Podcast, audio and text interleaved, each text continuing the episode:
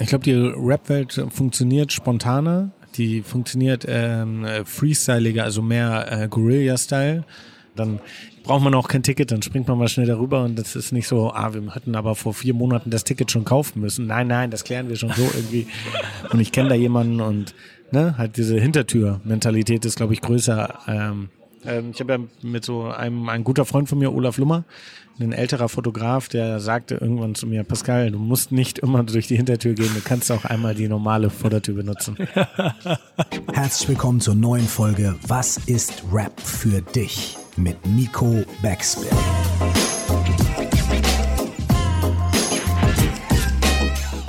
Mein Name ist Curse, nie vergessen. Du musst Hip-Hop lieben, als wärst du immer nur Fan geblieben. Moin, mein Name ist Nico Backspin und der heutige Gast ist Pascal Kerouche. Der Name sagt vielleicht nicht jedem etwas, wer sich nicht mit seiner Arbeit beschäftigt, aber er ist Fotograf und damit sehr erfolgreich. Seine Karriere hat er irgendwann in New York angefangen, ist darüber geflogen, ohne Ausbildung, ohne Plan und hat es irgendwann so weit geschafft, dass er sogar der persönliche Fotograf von Snoop Dogg geworden ist. Das hat er irgendwann weitergemacht in Deutschland. Und heute ist er neben erfolgreichen Jobs für große Marken auch derjenige, der alles rund um die 187 Straßenbande fotografisch festhält. Und damit ist er von allen meinen Gästen derjenige, der wahrscheinlich am nächsten dran ist an der Hip-Hop-Kultur und an all dem, was mich quasi beruflich durch mein Leben treibt. Trotzdem ist er damit auch Gast in meinem Format, weil er eben auch Hip-Hop-Fan ist. Und deswegen freue ich mich auf diese Folge mit Pascal Kerouche. Was ist Rap für dich? Oh, jetzt geht es direkt los. Ich weiß gar nicht, worüber wir reden. Rap ist, äh, boah, krass, ist Lebensgefühl, äh, gute Musik, eine Einstellung, eine, ja, damit, womit ich mein Geld verdiene, äh, ähm, schwierig zu sagen. All sowas. Mein Leben. Zum Teil, nein, nicht alles, aber ne? Ja, es ist ja. ein Format, in dem ich mich mit Leuten über Rap unterhalten will, die selber keinen Rap machen. Jetzt bist du ein Kandidat, der ah. schon sehr, sehr nah dran ist, weil mhm. viel von deinem Leben ja schon auch damit zu tun hat, weil du mit Künstlern arbeitest. Aber du bist hauptberuflicher Fotograf. Ja. Ähm, kannst du mir trotzdem sagen, wann du deinen ersten Kontakt mit Rap hattest? Äh, in meiner Jugend tatsächlich, schon ganz früher. Ähm, ganz kleiner aller, Pascal. Ganz kleiner Pascal. Mein allererstes Album, was ich mir selber gekauft habe, war Wu-Tang 36 Chambers. Das war mein allererste, meine erste CD tatsächlich. War das das erste Mal, dass du auch in Kontakt gekommen bist? Oder nein, hast du nein, vorher nein, noch nein. irgendwas Vorher gekriegt? kannte ich das so. Das war dein Handy. Nee, scheiße. vorher kannte ich das so. Boah, sorry. Vorher ja. kannte ich das schon so nebenbei. Ja. Äh, ich habe einen großen Bruder, der ist fünf Jahre älter. Da hört man dann mal mit im Zimmer. Aber gab's da, wollte ich gerade sagen, hast, hast Ja, du da ja. dann so erste Tapes mitgekriegt? Klar, und so? ja, ja, voll. Und? NWA und so, das war schon alles, alles da. Ähm, habe ich immer gefeiert. Also war, war schon krass. Habe ich äh, von allem, ne, alles was so rübergeschwemmt ist. Menace to Society, Boys in the Hood, alles aufgesaugt, alles geil gefunden. Und wie war der Film für dich so? Wie alt warst du da? Also ich meine, du warst wahrscheinlich relativ Boah. jung, ne? Wann kam der? Ja, relativ früh gesehen. Ja, Anfang der 90er. Ja, ich habe das- den auch relativ früh gesehen. Ähm, Muss ja krass. wirklich sehr, sehr jung gewesen ja, sein. ja, Ne? also ne, also ich habe ihn jetzt nicht direkt zum, aber war schon, ich hab mich da überall immer mit reingesneakt und mitgeguckt, war schon krass. Ich hab Dead Presidents gibt's doch, gab's diesen Film noch, ne? Heißt Ja, der Dead Presidents? ja. Den habe ich äh, mit mein, mit meiner Mutter in der Videothek noch ausgeliehen, weil ich den unbedingt sehen wollte. Und da war ich, glaube ich, 15, 14. Kannst du, kannst du beschreiben, was für eine Faszination das war? Du hast ja gesagt, das war alles schon krass, aber was genau das war? Was, was Das war halt eine komplett andere Welt, ne? Ja. War halt schon so, ja, wie so ein Actionfilm im Grunde, aber im richtigen Leben so. War schon, war schon krass. Das fand ich immer, fand ich sehr interessant und äh, spannend und äh, mitreißend. Du hast ja eben von deinem ersten Album schon gesprochen. Ähm, kannst du auch den ersten Song, den allerersten Song, an den du dich erinnern kannst, kannst du den auch Boah, beschreiben? das weiß ich leider nicht mehr. Nee? Nee, erster Song, ich habe auch drüber nachgedacht, äh, nachdem du da wollt, hast mich ja schon darauf vorbereitet Ja, genau. auf die eine Frage. Ich weiß es wirklich nicht. Äh, habe sehr lange nachgedacht. Nee. Aber dann war es das Album. War, ja, es war so das Album, was so, genau, das war so das erste, was so richtig, richtig hängen geblieben ist, war tatsächlich das Album, was ich mir von meinem Taschengeld geholt habe. Wie, alt warst du denn da eigentlich? 13, oder? Ja. Nee. Was keine- löst, was löst, keine Wu, 10, da 11, 12? 12 war, glaube ich. Was löst Wu-Tang 93. Clan, was löst Wu-Tang Clan einem 13-, 12-Jährigen aus? Oh, damals, ey, das war schon ODB und so, wenn man die Stimme gehört hat, das war schon so Gänsehaut, ne? Ja. War schon, war schon krass. Da ist man so durch die Straßen gegangen, hat sich als größten Typen ever gefühlt, mit seinem Walkman und äh, schnell auf Kassette überspielt und dann äh, ging das ab. Wie waren dann eigentlich so deine ersten Gehversuche so mit dann vielleicht auch Hip-Hop-Kultur? Weil wenn man Rap hört, geht ja schon irgendwann der Schritt dazu, dass man merkt, da ist ein bisschen mehr drin vielleicht. Wie waren so deine ersten Gehversuche, was das angeht? Eine, eine Gang ge- gegründet an der Straßenecke oder irgendwie so? Nee, ich habe mal ähm, sehr erfolglos gesprüht, wurde dann auch direkt hochgenommen irgendwie. Sondern so äh, Sozialstunden machen. Ähm, dann sind wir immer zu Konzerten gefahren. Ich glaube, ich bin relativ früh schon auf Konzerten gegangen. Ich war bei Wycliffe Jean, glaube ich, war mein erstes Konzert, was so ein bisschen weiter weg war. Dann bin ich äh, mit einem Kumpel fast vier Stunden mit dem Zug hingefahren irgendwie. Wo war das? Ähm, das war irgendwo im Osten, weiß ich noch. Ich weiß nicht mehr, wo es war, aber es war im Osten, weil ich weiß, wir haben irgendwann den Anschlusszug verpasst und dann waren da lauter Nazis auf jeden Fall. Eine gute Erfahrung. Und ich war mit meinem besten Freund, der, der hat Schwarzes, das war Okay. ein sehr witziges Erlebnis. Ich weiß noch, dieses Konzert, das war so absurd, das ging vier Stunden lang einfach. Das war so richtig krass. Der hat dann so auch Wu-Tang und so gespielt auf dem Konzert und das war wirklich, das weiß ich noch. Und dann ähm, sehr viel, ja, dann habe ich so alle, alle Ami-Künstler, die nach Hamburg gekommen sind, habe ich gefühlt mitgenommen. Von Nas, Exhibit, äh, da auch immer schon Fotos gemacht. Ähm, wenn denn noch Underachievers, nee, nicht Underachievers heißt, gab es noch gar nicht. Wie heißen denn die anderen? Das war so eine Crew aus New York. Fuck. Under, auch irgendwas mit Under, weiß ich, komme nicht mehr drauf. Irgendwelche Underground-Leute. Aber ja, alles, alles, alles gefühlt mitgenommen. Ähm, das heißt, es ist ja im Prinzip so, dass dein ganzes Leben Hip-Hop dich ja schon so ein bisschen begleitet hat. Ne? Ja. Ähm, du hast selber gesagt, ein bisschen Graffiti versucht, kläglich dran gescheitert. Oh, richtig kläglich. Ähm, äh, ich würde gerne nachfragen, wie es gelaufen ist, als du im Yard warst und nicht, oder wo hast du, wo, Nee, wir sind, wir sind so um die Schule gezogen und haben so Da schon die ganzen Hausmeister. Schulen alle. Nee, es war dann, äh, wir wurden beobachtet und ähm, meine Nachbarin war Lehrerin und die hat mich, glaube ich, dann verpfiffen auch. Weil die dann meinte so, ja, wir waren, wir waren zu dritt unterwegs, aber wurden nur zwei erwischt und wir haben nie den dritten Preis gegeben. Wir haben immer gesagt, nein, wir waren es nur zu zweit. Und dann, ja, mussten wir die Schule putzen halt und da Hausmeister helfen und all so ein Quatsch. okay, also dann auch Lektion gelernt und dann gemerkt, es reicht nicht kreativ, um dran zu bleiben? Nö, oder? dann schon so ein bisschen weitergemacht, aber ähm, ich war einfach nicht gut, ne? Auch mal, irgendwann ist dann auch mal Pause da. Gibt's, äh, gibt's bei dir auch so einen Karrieremoment, wo du versuchst hast, Rapper zu werden? Nee, Nee, hast nie einen Text geschrieben? nee. Das habe ich immer den anderen überlassen. Aber es ist ja dann doch irgendwie ein Moment, der dazu geführt hat, dass du Lust gehabt hast. Ähm, also du hast gemerkt, ich will es nicht selber machen, aber du willst trotzdem immer eng damit verbunden bleiben. Ja, das stimmt, ja. Genau. Das, mal- die Fotografie ist mein Ausdruck, äh, meine Verbindung dazu vielleicht. Ja, Vielleicht genau. habe ich auch deswegen so angefangen. Es ist ja so, dass im Prinzip du quasi keinen Rap gemacht hast, aber schon mit Rap dir so ein bisschen deinen Berufsweg erarbeitet hast, Ja, ja, oder? voll, genau. So. Ist es dann Kultur, die dich hält, oder ist es die Faszination von den, von den Persönlichkeiten? Äh, Was hält dich an Rap fest? Kultur. Ja? Schon, ja, schon Kultur. Auf jeden Fall.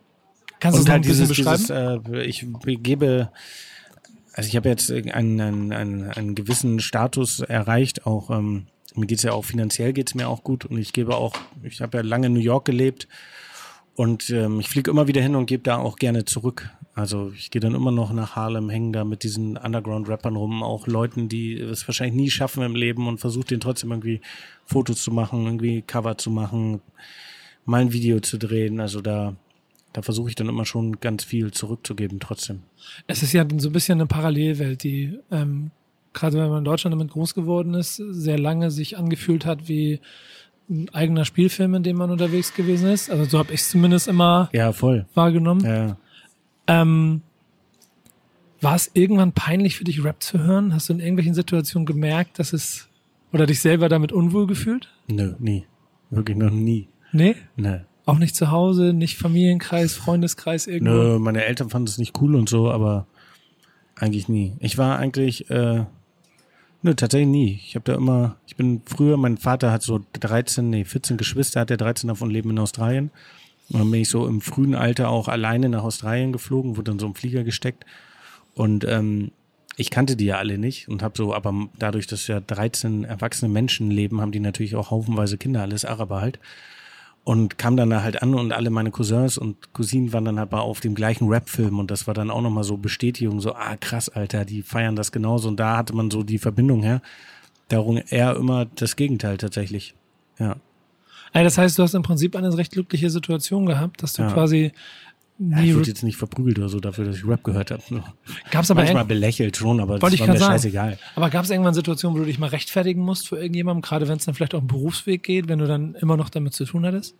Äh, ja, rechtfertigen auf jeden Fall. Ich musste einmal bei einem Job für einen Kunden eine Erklärung abgeben, zu, weil ich zu tief drinne stecke, über, äh, ja, es hat nur halb mit Rap zu tun, aber ne, Waffen, mein, meine Meinung zu äh, Waffenbesitz und Drogen und bla und sowas muss ich einmal abgeben. Äh, das gehört ja auch ein bisschen, na, nicht dazu, aber das kommt halt mit in dem Umfeld, in dem ich mich bewege. Aber sonst, ja, früher musste man sich immer, weil ich war großer Tupac-Fan, da musste man sich früher mal erklären. Warum Tupac, warum nicht Biggie? Das war die einzige Erklärung, die ich machen musste. Ja, aber ich kann mir mal schon vorstellen, dass, glaube ich, jeder so in seinem Leben Situationen hat, wo er gerade, wenn man in den 90ern damit anfängt, Ja. ähm, dann doch schon in die Situation kommt, dass er erklären muss, was das eigentlich ist. ja, das stimmt schon. Ja. Weißt du deinen ersten Song noch? Ja, bei mir ist dann aber so ganz absurd. Ich kann mich daran erinnern, dass ich als kleiner Junge mal in den Vinyl Ah, Singles ja. von meiner Mutter eine MC Micah G hieß der, glaube ich. Das Ding hieß Hollywood, nee, Holiday Rap, glaube ich. Krass. Ähm, das Ding kommt irgendwann aus den 80ern. Das war dann auch way bevor ich eigentlich damit, aber das war Ja, das erste Mal, dass ich das Wort Rap irgendwo gelesen Ah, habe. okay. Und dann ging es irgendwann los mit so ähm, Run DMC, Public Enemy, solchen Sachen, die dann auf Tapes zu mir gekommen sind, wo ich dann auch früher nie die Kohle hatte, um das zu kaufen, aber dann so angefangen habe, das zu hören. Und ich weiß aber, dass ich immer in so einem Kosmos war, wo drumherum Leute waren, die es mir halt nicht, äh, also wo nicht verstanden haben, wo man es irgendwie ein bisschen rechtfertigen musste. Bei mir war eher das Rechtfertigen, du warst auch wahrscheinlich so ein East Coast-Typ, ne? Ja, ein bisschen Also mehr ich bin dann East Coast, relativ schnell zur Westküste rüber ge Ja. gesattelt und aber sehr viele waren wirklich East Coast hier so in Deutschland und auch in meinem Freundeskreis und da musste ich mich immer für die West Coast rechtfertigen, weil ich war dann so, nein, alles scheiße und so. Und ich habe dann sehr viel, ähm, sehr früh angefangen, Bay Area Musik zu diggen und zu hören und war so voll in diesem Bay Area Underground gefangen und konnte so nichts mit der mit der Clubszene irgendwann anfangen. Also da, wenn man schon so 17, 16, 17, 18 war, wenn man so in Clubs gegangen ist, das erste Mal. Und da waren natürlich alle so, hey, hier dieser, dieser, dieser. Und ich war, ich konnte so mit diesen ganzen Tribe Called Quest und so konnte ich nie was anfangen. Ich war mehr so der ja, West Coast oder Bay Area Typ und da muss so musste ich mich immer rechtfertigen, aber musste mich nie irgendwie so richtig, glaube ich jetzt zumindest nicht. Gab es eigentlich irgendwann Situationen, wo du dich wieder entfernt hast von Rap? Oder gab Ähm. es, hat es eigentlich dein ganzes Leben lang immer eine Rolle gespielt? Ah, Hat mich immer begleitet. Ich habe mich irgendwann wollte ich mich fotografisch von Rap entfernen tatsächlich. Gar nicht so von der Musik, sondern wollte eher so wieder Fan sein und gar nicht mehr so viel im Businessbereich damit zu tun haben. Äh, hat aber dann doch nicht geklappt, weil ich es zu sehr mag. Das ist das Problem. Ja. Der Job des Fotografen heißt ja, dass man aber auch, ähm, also vor allen Dingen, wenn man wahrscheinlich gerade am Anfang erfolgreich sein will und, und vielleicht auch, äh, auch finanziell andere Schritte machen kann, dass man bereit sein muss, mit vielen verschiedenen Kunden zusammenzuarbeiten. Ähm, wie war es da, als Hip-Hop-Fotograf bezeichnet zu werden? Ich mache bewusst An Anführungsstriche. Ja, ja, ähm, ist ja immer noch so, ne? Ja. Also ist schon äh, Ja, du bist der Hip-Hop-Fotograf, ja, ne? voll. Also Ja.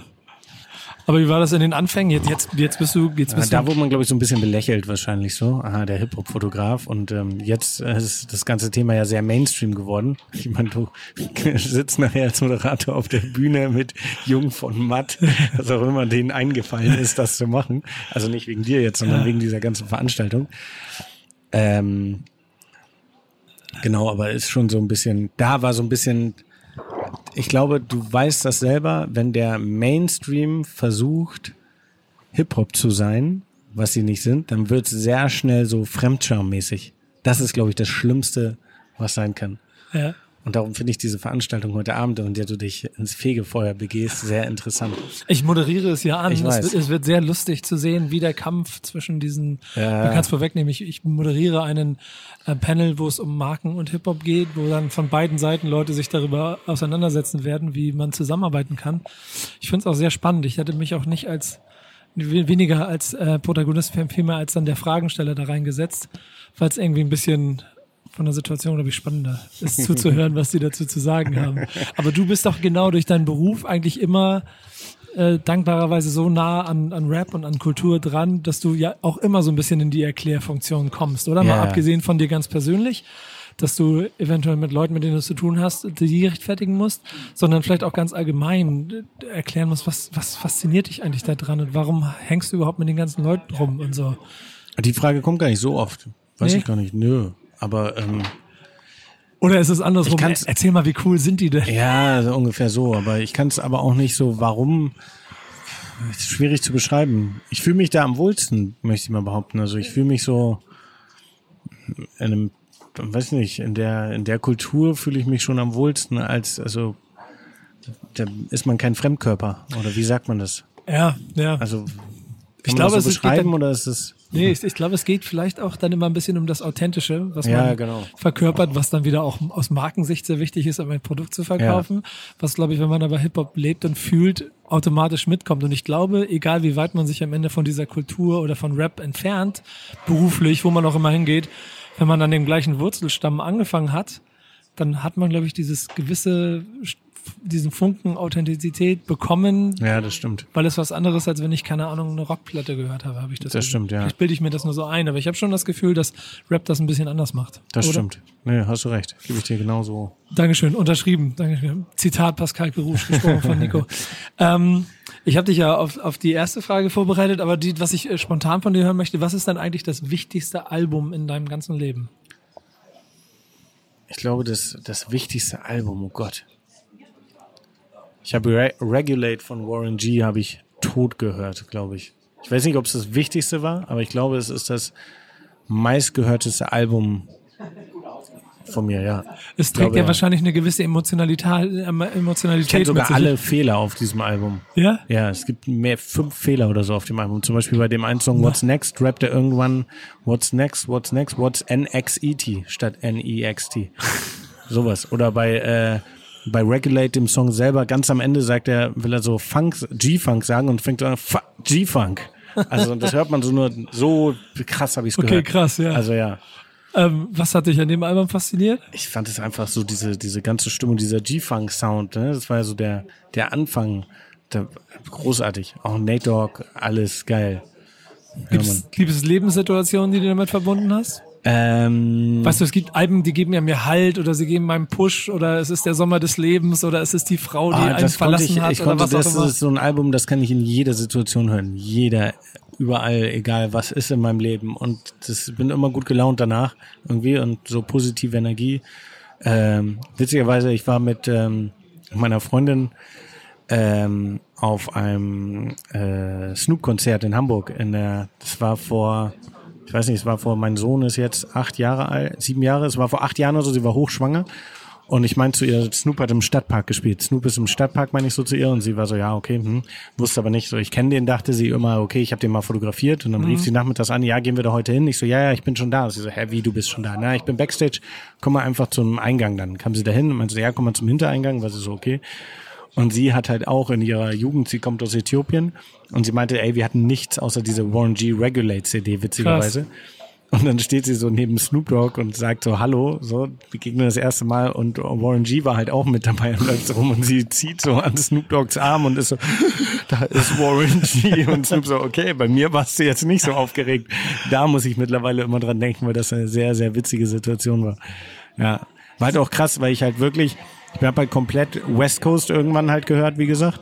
Und ich habe selber in der Bay Area irgendwann gelebt. Ich habe selber mit diesen ganzen Rappern, mit denen ich so aufgewachsen bin, mit denen saß ich dann im Studio. Also ob's Dub C war, ob's äh, MC Ran war, ob's der folgt mir auf Twitter, so weißt du, was ich nie benutze, ob's keine Ahnung, ist sehr absurd. Darum, ja, spezielle Verbindung auf jeden Fall dahin. Ja, also ich glaube, das ist das, was Alben am Ende auch ausmacht. Ja. Ich kann bei mir auch immer ganz viele äh, Songs und Alben mit Situationen in Verbindung bringen, die ich glaube ich auch nie vergessen werde. Mir ist übrigens, muss ich ein kleines bisschen korrigieren, aufgefallen, als du gesagt hast, eher East Coast. Ja, vom, vom Mindset wahrscheinlich auch eher New York, aber ich habe zum Beispiel mal gemerkt, dass meine größten Songs und so, wo ich ja bei dir auch noch drauf komme, das weißt du ja, aber dass da schon mehr West Coast als East Coast drin Ja. steckt, überraschenderweise. So. Ich weiß glaube, auch- bei mir ist witzigerweise, Ich habe gestern drüber nachgedacht, da ist glaube ich mehr East Coast. Ich habe nicht so viel drüber, nach- ich habe schon wieder vergessen, äh, ehrlich gesagt. Sehr aber, gut, das machst du gleich spontan. Ja, aber ich glaube schon, der größte, äh, ja nee, ist so eine Mischung. Du hast schon ein bisschen von den Konzerten gesprochen. So, was sind da so Dinge, die für dich in Erinnerung geblieben sind? Äh, abgesehen von deinem ersten Konzert im Osten, wo du versucht hast, heil wieder nach Hause zu kommen. So gibt es besondere und vielleicht auch bevor du ähm, beruflich damit zu tun gehabt hast, Konzerte, Festivals, irgendwelche Dinge, die dir als äh, Geschichte in Erinnerung geblieben sind? Mm, Wir reden jetzt nicht von den aktuellen Sachen und nee, nee, gar nicht. Ähm, Exhibit ist mir irgendwie hängen geblieben. Das war in der großen Freiheit. Da habe ich auch danach durfte ich ein Porträt von ihm fotografieren. Ähm, ich habe einmal Nas habe ich auch gesehen, war das oder war Exhibit im Docks und Nas war in der, nee Exhibit war in der großen Freiheit. Ich glaube Nas war im Docks. Da habe ich mir hängen immer so Fotos, weil ich habe immer Fotos gemacht bei den Konzerten und äh, darum hängen so Fotos immer in meinem Kopf. So Ja. es- ich finde die aber leider nicht. Also ich mu- muss sie irgendwo haben, aber ich weiß nicht wo. Aber ja, das ist so, was mir im Kopf bleibt. Und aus deiner Zeit in, in, in Amerika, in New York und mit Oh. Snoop, besondere, besondere Erlebnisse? Ähm, ja, alles mögliche. Also da auch Konzerte in New York, für mir da war ich Hammerstein Ballroom, das war so, das war so eine riesen Veranstaltung mit 50 Cent, äh, Dipset, äh, äh, wer waren da noch? Run DMC war da noch da. So ganz krasse, ganz krasse Line. Joe Budden war da. Ich bin der größte Joe Budden-Fan tatsächlich. Ähm, und da habe ich mich auch so halb, da wurde mir so ein Ticket in die Hand gedrückt vom Kumpel und meinte so, ey, der Rest musst du selber klären. So, und dann bin ich damit, habe ich mich versucht, da Backstage zu sneaken und stand dann irgendwann in der Tür, als Buster Rhymes reinkam mit so einer Entourage von so 30 Leuten und ich bin dem einfach hinterhergelaufen und so. Sowas bleibt halt hängen. Ähm, Das ist ja überhaupt sogar ein ganz krasser Film, weil wir haben ja schon mal für, für ein Ja. Format, wo du quasi dein Leben beschreiben solltest, auch uns mal länger darüber unterhalten. Ja. Wir haben schon mal Podcasts zusammen gemacht über dein Leben. Ähm, dass mir mal aufgefallen ist, dass du die, äh, also die, die, die, die Kunst des sich reinsneakens äh, A beherrscht, und perfektioniert haben. perfektioniert hast wahrscheinlich, genau, und B, sie aber wahrscheinlich auch sehr viel Hip-Hop in sich trägt. Ja, voll. Komplett. Also ich bin, glaube ich, über mehr Zäune bei Konzerten und Festivals gesprungen, als dass ich äh, Tickets gekauft habe. Also Das sowieso. Wie ist es dann eigentlich, da du ja in deinem Leben ja wahrscheinlich auch relativ schnell in Backstages unterwegs gewesen bist, ähm, hast du überhaupt noch Faszination für das, was auf der Bühne passiert? Oder was vielleicht auch Rap, die Leute, was sie daran fasziniert, an Konzerten, an der Musik, diese Emotionen, kannst du die noch nachvollziehen? Ja, eine geile Show finde ich immer noch sehr, freue ich mich immer noch drüber. Ja. Ich weiß, ich hatte, ich hatte ewig diesen Moment nicht gehabt. Ähm, man, das lang, natürlich ist es langweilt irgendwann, ne? Bist halt, bist halt auf einmal ist es so nicht Business, aber du kennst halt alle, ne? Diese, dieses Gefühl geht weg. Ähm, stehst halt nicht mehr in der ersten Reihe und springst mit, sondern sitzt dann halt gemütlich hinten und guckst halt zu. Ja. Aber äh, ich hatte schon, als ich bei Palmos Plastik 2 Tour jetzt, stand ich irgendwann oben in den oberen Rängen und habe so den Start des Konzertes gefilmt, wie so dieser Teaser da anlief und die Leute so geschrien haben. Und ich habe es gefilmt und da hat man schon Gänsehaut bekommen und dachte schon so, krass, Alter. Geil. Ja. Aber klar, es schwindet so ein bisschen, ne? Auch dieser ganze, ich habe irgendwann habe ich ähm, Talib Kweli getroffen, habe Fotos von denen gemacht und äh, sollte dann so ein Interview, glaube ich, mit dem machen für irgendwas. Das war das größte Arschloch ever, hat sich rausgestellt. Das war einfach so, okay, krass, und den habe ich so mega gefeiert. Aber na, solche Momente entstehen dann halt, wo man denkt so, okay, hatte ich den mal lieber nicht getroffen. Aber dann zum Beispiel aber auch Dead Press habe ich kennengelernt und die sind die herzlichsten Menschen ever so. Das war richtig schön und immer noch gut in Kontakt mit denen und ja. Ja, das ist etwas, was der Beruf mitbringt, wenn man ein bisschen damit zu tun hat, dass die Desillusionierung manchmal Ja, einsetzen genau, kann. Ne? genau. Und andersrum, aber genau wie du es beschrieben hast, Charaktere da drin stecken, die man vielleicht auch manchmal ganz anders einschätzen würde, als sie auf den ersten Blick wirken. Da du ja auch beruflich dann aber auch mit anderen Welten zu tun hast, was würdest du sagen, was ist so der entscheidende Unterschied zwischen der Rap-Welt und der Welt da draußen? Warum gibt es auch immer noch mal Konflikte? Warum verstehen sie sich vielleicht manchmal nicht? Ich glaube, die Rap-Welt funktioniert spontaner, die funktioniert ähm, äh, freestyliger, also mehr äh, Guerilla-Style. Da wird und ähm, ich glaube, die die die normale Werbewelt oder normale Welt kommt da nicht so mit drauf klar. Da muss alles so gerade in Deutschland muss ja ist ja bekannt dafür, dass alles durchgetaktet ist, alles hier so so so so und äh, ja Da ist halt mal so, ja, komm, mach mal schnell so und so und dann passt das irgendwie und dann braucht man auch kein Ticket, dann springt man mal schnell darüber und das ist nicht so, ah, wir hätten aber vor vier Monaten das Ticket schon kaufen müssen. Nein, nein, das klären wir schon so irgendwie. Und ich kenne da jemanden und ne, halt diese Hintertür-Mentalität ist, glaube ich, größer ähm, als in der in der anderen Welt. Hintertür-Mentalität, sehr, so sehr guter. Begriff dafür. Ja, ich habe ähm, ähm, ich habe ja mit so einem ein guter Freund von mir, Olaf Lummer, ein älterer Fotograf, der sagte irgendwann zu mir, Pascal, du musst nicht immer durch die Hintertür gehen, du kannst auch einmal die normale Vordertür benutzen. Ich, stimmt schon, ich habe mich gerade selber dabei, als ich, dass ich äh, so in, oft in, wenn ich auch in Agenturen sitze und über bestimmte Themen spreche oder dann Projekte plane und dann immer ich die Schweißperlen auf der anderen Seite auf der Stirn sehe, klappt das jetzt so, hm, ja, so Veranstaltung. äh, Genau, und dann ist man so vertraut immer, das klappt schon. Chill mal, und wir ne? sind so, ja wie, aber können wir das irgendwie, nee, nee, aber das, ja. Lass mich mal machen. Wann, wann geht's los? 10 Uhr, ja, alles gut, kriegen wir hin. So. Und wir wissen am Abend vorher noch nicht, was los ist. So, ja, kriegen wir schon hin. So. Genau. Ich habe ja so, ich habe ja meine FIFA-Turniere, die ich immer mache. Mhm. Und äh, dieses Line-Up da zusammenstellen, äh, ich, Bestimmt auch mal das spannend. ist ein, also das kann ich immer klein erzählen, ohne Namen zu nennen, aber es ist ein Stunt hoch 100 jedes Mal aufs ich kenne ja einen Namen, der sehr speziell da ist. Ja, genau. Und, ähm, und äh, dann es gab mal eine Situation, äh, ich weiß gar nicht mehr, welches Turnier das war, aber da ging es dann um acht Teilnehmer, wovon ich dann auf einmal, ich glaube, noch drei Absagen hatte am Freitag und am Dienstag sollte das stattfinden. Das heißt, es waren nur noch drei Spieler da und die Agentur schweißgebadet, so, ja, müssen haben schon die Cancel-Option und im Vertrag geguckt, ob sie irgendwas noch mit dem, mit dem, mit der Location und so canceln können und so. Und ich immer, ja, entspannt euch, das kriege ich schon irgendwie hin und so. Und dann ein Wochenende telefoniert und dann waren am Ende zehn Leute da. So, ich glaube, das ist dann doch diese Mentalität, die man vielleicht von Hip-Hop auch mit in die Arbeitswelt mitnehmen kann, wenn man nicht beruflich Ja, Rapper genau. ist. Voll. Mag ich auch total gerne. Ähm,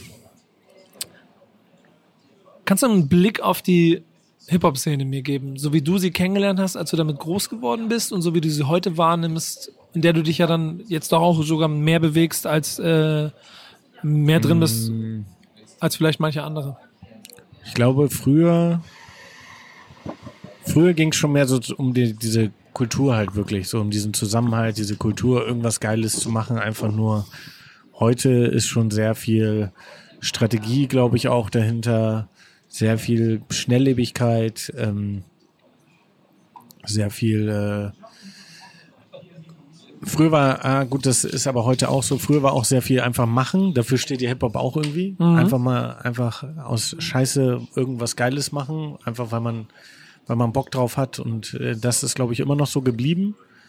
Aber ich glaube mit einem anderen Hintergedanke. Heute ist so der Hintergedanke vielleicht bei vielen, nicht bei allen, bei vielen vielleicht so Kohle auch bisschen und ah komm hier. Und früher war es einfach nur so, komm, wir haben einfach Bock, was Geiles zu machen. Wir wollen es einfach machen, weil es geil ist. Ich glaube, das, das gibt's heute nicht mehr so viel, was schade ist. Ja, Muss man immer so ein kleines bisschen erhalten, glaube ich, ne? Das Ja. ist dann auch so ein bisschen eine Aufgabe der Protagonisten. ja, voll. Also ich kann es verstehen, ne? Natürlich hat auch jeder Bock, irgendwann Geld zu verdienen. Ja. Ja. ist bei mir ja nicht anders, ne? Aber ähm, ja, so eine gute, gesunde Mischung wäre nicht schlecht. Du hast vorhin gesagt, dass du eigentlich immer Rap gehört hast. Ähm, Gab es mal Situationen, in denen du überdrüssig warst? Also auch die Mucke einfach nicht mehr hören konntest? Ja, aber dann höre ich allgemein keine Musik. Ne? Nee. Also, nö. Hörst du dir heute noch viel Also ich höre mir an? ganz viel, ich höre auch ganz viel, ähm, ich habe auch eine Zeit lang, also ganz viel so 70er Jahre Soul-Musik höre Ja. ich immer noch. Ähm, ich höre, äh, was höre ich noch? Michael Jackson feiere ich immer noch. Ja. Trotz Anschuldigungen, die ich nicht glaube. äh, ja, sowas Das ist eine halt. richtige Ne? Glaubensfrage geworden, ne? Das ist wirklich so. Also man weiß es noch nicht, ne? Was äh, denkst du denn? Ja, ich ich kann es dir nicht sagen. Ich, Ich kann mir an einer Stelle natürlich irgendwie nicht vorstellen, dass sich so viele Leute solche Sachen aus den, an den Haaren dabei ziehen. An der, auf der anderen Seite denke ich mir, wenn ich mir den Typen und seinen Weg angucke, äh, vielleicht war der auch einfach nur ein riesengroßes Kind und Ja, genau. Ähm, Aber weiß man nicht, ne? Schwieriges Thema. Ja, genau. Aber also, du, wir werden auch keine Antwort kriegen, Nee. aber genauso stellt man sich da die Frage, kann man eigentlich die Songs hören? Oder ist es jetzt verboten so? Aber Also bei R. Kelly würde ich knallhart sagen, verboten. ja. Wobei es ja das Gleiche ist. Beziehungsweise Aber guck mal. es wäre noch ekliger eigentlich bei Ja. Michael Jackson, aber Ja, und vor allen Dingen, jetzt gehen wir noch einen Schritt weiter. Normalerweise müsste doch dann eigentlich aus moralischen Gründen dein, äh, den Kindern gegenüber du auch sagen, sowas wie Jesus, das darf man auf gar keinen Fall hören. Müsste er? Findest du nicht? Das ist nicht seine Aufgabe. Nein, nein, du, müsstest so, du, als du, als, als Ja, Person, ja. so auch dir eine moralische Frage stellen, kann man Jesus überhaupt so, hören oder Jesus. nicht? Ja. Oder Warum nicht? Wegen den Texten. wegen den Texten, wegen, wegen der, wegen der, wegen der ganzen, Das ist ja ein anderer Unterschied, wenn du Kinder fickst oder wenn du darüber rappst, dass du irgendjemanden abknallst. Also, oder? Ja, Also du natürlich. rappst hilft- ja nur drüber. Aber ich will ja ein bisschen darauf hinaus, dass es irgendwo moralische Ja, Instanzen klar, gibt, die da natürlich. genauso mit dem Zeigefinger drauf zeigen. Na gut, aber dann äh, ist die Frage, wo fängst du an und wo hörst du auf, ne? Dann Ja. kannst du auch äh, Stirb langsam eins darfst du dann äh, nicht gucken. Oder Boys in the Hood und Menace to Society Ja. dürftest du dann auch nicht gucken. Ja, Das ist halt die Frage, wie man sieht. ja, Ja, stimmt, ja, aber ja. ja, ich überlege gerade so. Ich bin deshalb nicht zum, habe noch nie einen Drive-By gemacht, glaube ich, obwohl ich Siehste? Boys in the Hood ein paar Mal Ich meine, da darfst du habe. auch kein Counter-Strike mehr spielen. Oder Fortnite. Ja, da draußen die ganzen Fortnite-Spieler. Ähm, jetzt muss ich, muss ich mal kurz gucken, ich habe fast meinen Faden hier ein kleines bisschen Oh, verloren, schön. weil ich mit dir rum, so rumstyle auf, der, auf den Gedanken, was denn heute die Szene daraus macht. Ähm, was ist Rap heute für dich? Äh, äh, immer noch das gleiche wie früher. Ja? ja, also, Ist es mehr Geschäft geworden? ähm, nö. Dadurch, ja klar, verdiene ich mein Geld zum Teil damit, aber dadurch, dass ich mit all den Leuten, mit denen ich mein Geld verdiene, befreundet bin, ist es eher kein, fühlt es sich nicht an wie Geld verdienen, sondern es fühlt sich an wie der Kuchen, der geteilt wird. Ja, Ist ein ganz so. gutes Gefühl, ne? ja, voll. Ja, es freut mich zu hören. Ich habe am Ende, Und so viele Rapper mache ich auch gar nicht. Ich mache ja tatsächlich nur die, mit denen ich alles andere sage ich ja ab. Fast. Ja. das macht es nämlich jetzt auch ganz spannend für meine, äh, ich habe noch zwei, drei kleine Rubriken am Ende, die ich mit dir machen möchte. Für die erste Rubrik, äh, die heißt, was denkst du über? Ähm, und jetzt muss ich mal ein bisschen aufpassen, ich habe mir viele Namen aufgeschrieben. An Namen so richtig droppen. Künstler, ja, nee, ich, ich nenne dir einen Künstlernamen und du sollst mir sagen, was du über ihn denkst. Kann ich passen auch sagen? Das, deswegen, naja, sagen wir so, ich, ich, ich, ich gehe ja los und ich, Okay. ich kenne dich ja, deswegen werde ich versuchen, eine Auswahl zu treffen, die dementsprechend ist, dass wir hier keinen Ich passe habe, Okay. haben. Also, ähm, was denkst du, fangen wir hier an, was denkst du über Drake? Drake. Ähm, oh, krasser Künstler auf jeden Fall. Ähm, kurz fassen oder lang fassen? Krasser Künstler. Ich habe den einmal tatsächlich auch getroffen. Ich glaube, ist auch so. Ich respektiere den auch dafür. Ich kann, ich kenne seine Musik nicht so gut, muss ich ganz ehrlich zugeben. Das ist immer so krass, dass Ja, also ich kann dir jetzt keine fünf Drake-Songs nennen. Wirklich nicht. das ist so absurd. Genau Also- wie du Neymar fotografierst und keine Ahnung hast, Ja, dass das aber der größte finde, Fußballer äh, ist. ähm, Du ignoranter Kerl. aber ist glaube ich schon ein cooler Typ, aber äh, der hat auch so Tack. Ich habe mir das in New York, hat mir einer witzigerweise erzählt, dass Drake immer Künstler nimmt, die gerade neu sind und hochkommen langsam und die so einen Hype kreieren, dass der die nimmt und den und sagt so, ey, kann ich den Song mit dir zusammen machen? Die neuen Künstler sagen natürlich krass, ja, auf jeden Fall, machen wir. Und dann wird dieser Song, aber ist es nicht der von dem Künstler mehr, sondern wird das ein Drake-Song und der andere Künstler verschwindet so. Und das ist seine Taktik tatsächlich. Und da wurden mir vier Namen genannt, bei dem es, die kann ich jetzt natürlich nicht nennen, weil ich die alle vergessen habe, aber es war so bei den letzten paar Drake-Songs, waren das alles noch andere Künstler, die den Song eigentlich hatten und das war, das war so ganz gewiefter Geschäftsmann Also smarter, smarter Dude, Ja. sagst du. Was denkst du über Snoop? Super Legende. Auf jeden Fall lustigster Mensch ever. Auf dem Boden geblieben, witzig, äh, sympathisch. Kann ich nur Gutes zu sagen. Wirklich. Es gibt kein einziges schlechtes Wort, was ich über diesen Mann verlieren kann. Wirklich nicht. Vor allem Herzen, echt. Was denkst du über Jesus? Jesus, äh, genau das Gleiche. Wirklich, echt. Netter Kerl, ähm, super sympathisch. Äh, ich, ich finde, man kann den nur lieben. Also so, so krass und aggro, der rüberkommt, umso trotzdem hat er diese Seite, dass man es auch versteht, so, weißt du, so wie der Walter White bei Breaking Bad, der anfängt, der größte Hurensohn ja eigentlich zu sein am Ende der Serie, aber man kann es so ein bisschen verstehen, weil der wird ja so aufgebaut. Und ähm, das ist so, ey, man kann diesen Wut kann man voll verstehen und man, man fühlt es so mit und es ist eigentlich ein sehr, ich, ich liebe den wirklich über alles. Ist ein großartiger Kerl. Was denkst du über Sammy Deluxe? Sammy Lux, ähm, auch netter, netter Kerl. Hab ich auch äh, fotografiert. Ähm, bisschen, ah, was, wie sagt man das? Hängen geblieben hört sich so, hört sich beleidigend an, aber das meine ich nicht. Ich meine so diesen Kosmos, in dem die sind, dieses ganze Umfeld der, wie heißt es? Seine Kunstwerkstatt, Ja, Kunstwerkstatt. Ist, ein, ist ein krasses Ding, ist auch cool, aber was kam da jemals Geiles raus? Das ist halt so der, der, das meine ich mit hängen geblieben. Das ist nicht so hängen geblieben, nicht im Sinne von, ah, der ist hängen geblieben, der Typ, sondern die stecken verstehe, irgendwie so meinst. fest. So, weißt du? Irgendwie, Ich glaube, das habe ich das Gefühl. Ich glaube, es ist, ich kann es vielleicht beschreiben, es ist so ein Kosmos, so ein eigener Planet, der sich, der sich geschaffen hat, auf dem Genau. sehr viel Kunst auch geschaffen Genau. wird, aber die dann manchmal fast wie Parallelwelt wirken kann, weil man gar nicht Zugriff darauf hat. Genau, und er, er hängt, glaube ich, aber auch noch in dieser alten Zeit bisschen mit, äh, wie alles abläuft, glaube ich. Aber das ist, glaube ich, allgemein bei älteren Künstlern oder auch bei jetzt bei jetzigen Künstlern, die später irgendwann alt werden, die werden ja auch in ihren Gewohnheiten äh, sein. Aber ja, soll ich eine Geschichte erzählen zu Sammy? Gerne. Ich habe äh, ich hab, äh, Autogrammkarten für ihn fotografiert. Da war ich gerade aus Amerika wiedergekommen. Das war so 2010 muss es schon gewesen sein. Und wir haben das bei ihm im Studio in Brake gemacht und er sitzt so da und äh, hat sich so alle Folgen von diese BET Cyphers hat er sich reingezogen zu den BET Awards. Und ich sehe das so und meinte so, ey, willst du da mal hin? Und meinte so, ja, krass, da war noch nie ein Deutscher. So, ja, ich kenne die Leute, die das machen, ich kann dafür sorgen, dass du da hinkommst. Und meinte so, ja, krass, geil, Alter, boah, das wäre das Größte, so, ne?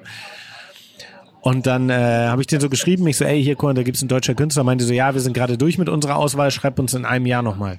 Und ich habe den jeden Monat habe ich den geschrieben. Ich habe die jeden Monat habe ich die genervt und meinte so, ey, da gibt's diesen Deutsch, ey, dieser Deutsche. Und irgendwann nach einem Jahr schreiben die mir so, ey, okay, du hast uns jetzt so krass genervt. Dann und da ist das Date. Er muss da in Detroit sein. Wir bezahlen nicht die Flügel. Er kann da mitmachen und er kriegt seinen Slot und alles cool. Und ich war so, boah, geil, Alter. Und ich schreibe das so Sammy so, ey, krass, Diggi. Hier, guck mal, du kannst dann und dahin sein. Und dann antwortet er mir mit, ja, sorry, da bin ich leider im Urlaub. ich habe diese Leute ein Jahr lang genervt und dann war ich so, musste ich denen halt schreiben, so, ey, ähm, sorry, dass ich euch so zugemailt habe, aber leider kann er an dem Tag nicht. Und die waren auch so, okay, ist es dein Ernst so? Schreib uns nie wieder. Und dann, ich habe Sammy auch nicht darauf geantwortet, dann habe ich ihn irgendwann auf einem Konzert wieder getroffen, so im Backstage, und kam er bei mir an und meinte, so, bist du eigentlich sauer? Und ich so, hä, warum denn? Er so, naja, wegen dieser Sache. Ich so, ja, okay, äh, da muss man halt Prioritäten setzen. Du wärst der erste deutsche Künstler auf diesem, in diesem Scheißding gewesen. Und naja, ja, vielleicht nächstes Jahr. Ich so, nee, sorry, nächstes Jahr geht leider nicht. Das wäre das Cypher gewesen, wo auch Eminem und so waren, mit Slaughterhouse damals und so. Krass, ja. Ähm, ja, aber äh, Sammy ist aber trotzdem so ein Typ, auf den kann man sich, glaube ich, auch immer verlassen. Also selbst Definitiv. ich. Ähm, Definitiv. es war mal so, ich musste irgendeinen Künstler fotografieren für irgendwas und da war es so, da habe ich das Bo gefragt, so, weil der zufällig gerade im gleichen Restaurant saß und Bo war so, ha, weiß ich gerade nicht, ob das in meine Agenda passt. Und ich dachte, so, hä, was für eine Agenda? So, und dann äh, habe ich Sammy eine SMS geschrieben und Sammy war direkt so, ja geil, lass auf jeden Fall machen, wann hast du Bock, wann willst du es machen? So, also Und ich muss sagen, das ist das, sehr, was sehr, du. das ja. macht ihn sehr sympathisch und sehr nett. Und, Und das, da schließt sich dann ein bisschen der Kreis zu dem, was du am Anfang gesagt hast, was man damit auch ein, auf jeden Fall relativieren und entkräften muss. Das, das ist kein Hängen geblieben, das ist ein zu bestimmten klassischen Werten und Idealen Genau, das stehen. ist das Wort. Genau, das meine ich. Das, Ja. äh, Und deswegen diese- sagte ich so, man kann es nicht hängen geblieben nennen, weil hängen geblieben hat immer diesen ekligen Beigeschmack, aber so war es halt gar nicht gemeint. Mir Ja, und das sind, das sind so anderes ein. klassische Werte, Ideale, die da, die hochgehalten werden und die auch bis heute hochgehalten werden und die dann in der Neuzeit, in dem wie sich das, das, das Game auch ein bisschen verändert hat, vielleicht manchmal ein bisschen älter wirken. Ja, genau. Aber sie auf der anderen Seite viele Faktoren haben. ja, und der hat ja auch viel geschaffen, ne? Ja, Also, wie Verlässlichkeit. Und ich glaube auch, das ist nämlich der letzte Punkt, wenn du auf ein bestimmtes Level erreicht hast, dann kann es dir auch irgendwann egal sein, was die anderen Leute denken. Dann fährst du einfach in dein Studio, machst Mucke und dann sollen Voll. sie sich alle gehackt legen. Voll. Wo wir bei dem letzten Namen wären, der fünfte, ich dir fragen möchte, was denkst du über Jay-Z? krasser Typ. Krass, Respekt an allem, was er geleistet hat. Auf jeden Fall krasser Geschäftsmann auch und äh, krass, was er auch für die Kultur hinter den Türen macht und äh, ich meine auch, dass er jetzt Nipsey Hussles Kindern irgendwie 100 Millionen gespendet hat und so. Also Ne, man kann den Helden, wie man will, aber eigentlich hat man gar kein Recht dazu, weil der kann sagen, ja, Sellout, aber auch hier und da, aber irgendwie hat er trotzdem immer noch so viel. Der hat, klar, hat er, hat er viel Business gemacht, aber der hat immer wieder das Geld zurück in die Kultur gesteckt, hat immer irgendwie schon ein krasser Kerl auf jeden Fall. Ja. Top-Typ. I like. Ich möchte in einer, in einer zweiten kleinen Rubrik dich ein kleines bisschen einordnen können als Rap-Fan. Ah. Äh, Real Talk heißt sie. Mal gucken, Oh. ist so ein Profiling. Äh, ist entweder oder Frage. Deutschrap oder international? International. Gangster oder Conscious? Gangster. Party hard oder eher Kapuze hoch? Kapuze hoch. Classic oder New Shit? Der spontane Mittelweg. Das D auf dem Oder. Ah, gut. Mainstream oder Underground? Underground. Das U des Undergrounds. Das heißt, wir haben Ich hier, guck rüber zum Mainstream. wollte ich gerade sagen, dann haben wir aber so ein, eher so ein gut Gangster, aber Kapuze hoch, so irgendwo dazwischen, aber schon so, also ich kann mir dich auch trotzdem noch in Timberlands, auch an den Projects in, irgendwo in, in, in der Bronx vorstellen gerade so. Oder West Coast mäßig, äh, aber schon so klassisch Hip-Hop. Ne? Lowrider-Fahrrad. Ja, genau, irgendwie sowas. Irgendwie so steckst du wahrscheinlich dazwischen. ähm, und damit sind wir beim allerletzten. Deine drei Songs für die Playlist. Ah. Ähm. Fuck. Ach ja, krass. Mal nehmen wir Regulate Warren G. Ja. Nummer eins. Nummer zwei nehmen wir äh, ähm, Cormega mit äh, The Saga, aber der Remix davon. Es gibt einen offiziellen Remix. Hoffentlich finden wir den in den äh, Streamingdiensten. Ja, den gab's Ewigkeiten auf Spotify. Jetzt gibt's ihn witzigerweise nicht mehr. Okay. Also Falls ich weiß es Remix nicht, nicht aber es finden, ist offiziell. Also es also, ist ja. auf einem Cormega-Album erschienen. Ähm, äh, großartig, dieses, der beschreibt einfach New York für mich. Wenn ich so den höre, dann denke ich mich wieder, als ob ich in New York leben würde. Der dritte Song ist oh, irgendwie muss ich gerade an Corrupt the Streets is a Mother denken, aber es Ist hat gar interessant, keinen, ist interessant, dass du keinen Deutschrap-Song nimmst. ich wüsste jetzt nicht was. Ich habe wirklich nie, ich habe nie intensiv Deutsch gehört. Nie. Ist lustig, lustig, dass du nur die ganze Zeit äh, eine, eine, eine Deutschrap-Bande begleitest. Aber die sind ja auch alle so. Die hören ja auch mehr Ami-Rap als, also ich glaube Bones ist so auf den und Jizzes auch ist auf dem gleichen Ami-Film wie Ja, ich. ja. Ähm, ja, darum Also- verstehen wir uns auch so gut. Letzter Song. Ähm, nehmen wir Jesus, was hast du gedacht? Einfach, weil es geil ist, weil das auch so die, die, die Brücke schlägt irgendwie. Danke dir, mein Lieber. War mir eine Freude.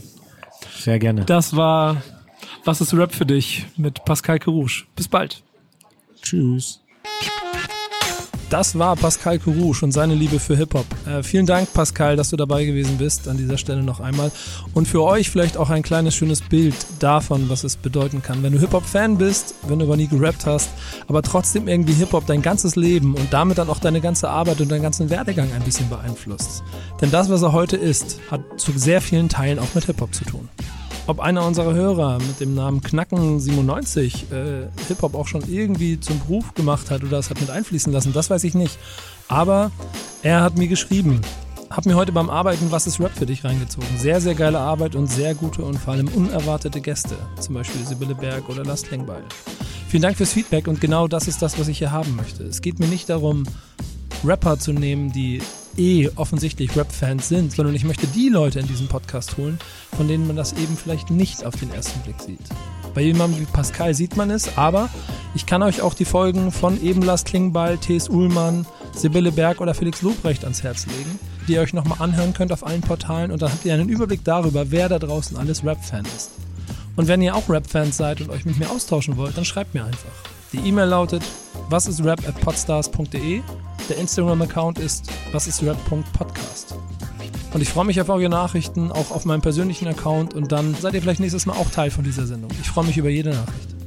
Der nächste Gast ist jemand, auf den ich mich auch freue. Micha Fritz von Viva Con Agua. Hier aus Hamburg. Lokale Legende würde ich ihn nennen, denn nicht nur in Hamburg, wahrscheinlich in ganz Deutschland ist er bekannt dafür, dass er Viva Con Agua am Herzen trägt und es auch jeden spüren lässt. Aber auch er ist Hip-Hop-Fan und er hat eine Verbindung zu dieser Kultur und zu der Musik, die ich auch liebe.